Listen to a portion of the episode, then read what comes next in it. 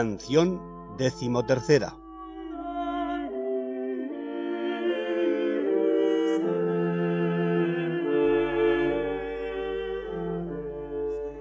La causa de padecer el alma tanto a este tiempo por él es que, como se va juntando más a Dios, siente en sí más el vacío de Dios y gravísimas tinieblas en su alma, con fuego espiritual que la seca y purga, para que purificada se pueda unir con Dios. Y así, con gran temor y pavor natural, dijo al amado el principio de la siguiente canción, prosiguiendo el mismo amado lo restante de ella. Apártalos, amado, que voy de vuelo. Vuélvete, paloma, que el ciervo vulnerado por el otero asoma al aire de tu vuelo y fresco toma.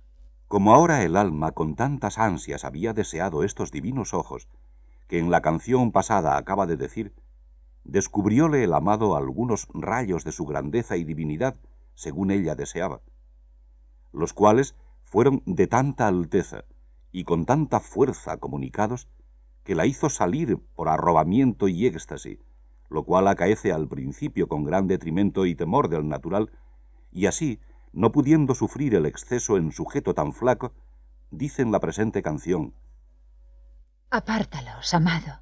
Es a saber, esos tus ojos divinos, porque me hacen volar saliendo de mí a suma contemplación sobre lo que sufre el natural.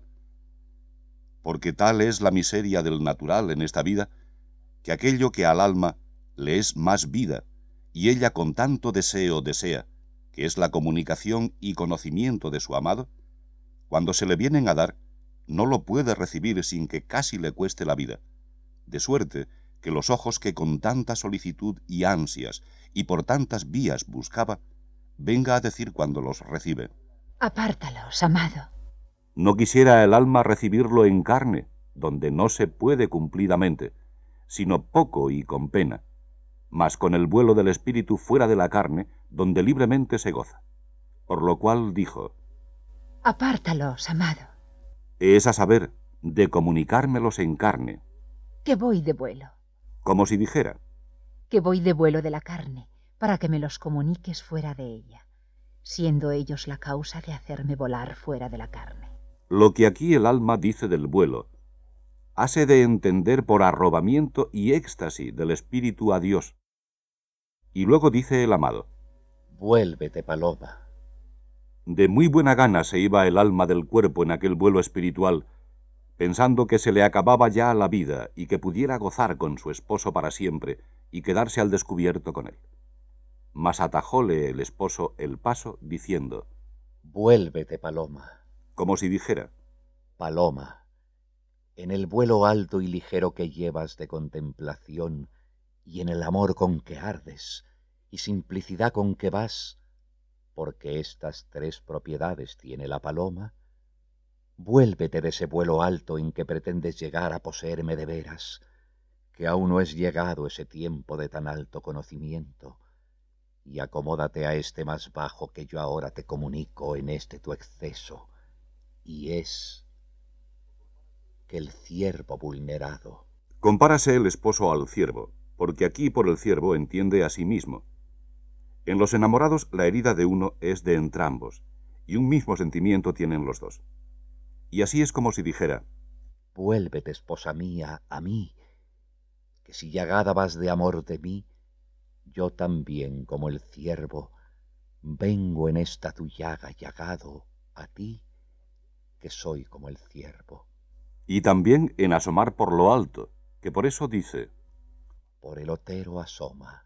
Esto es, por la altura de tu contemplación que tienes en ese vuelo, porque la contemplación es un puesto alto por donde Dios en esta vida se comienza a comunicar al alma y mostrársele, mas no acaba, que por eso no dice que acaba de parecer, sino que asoma.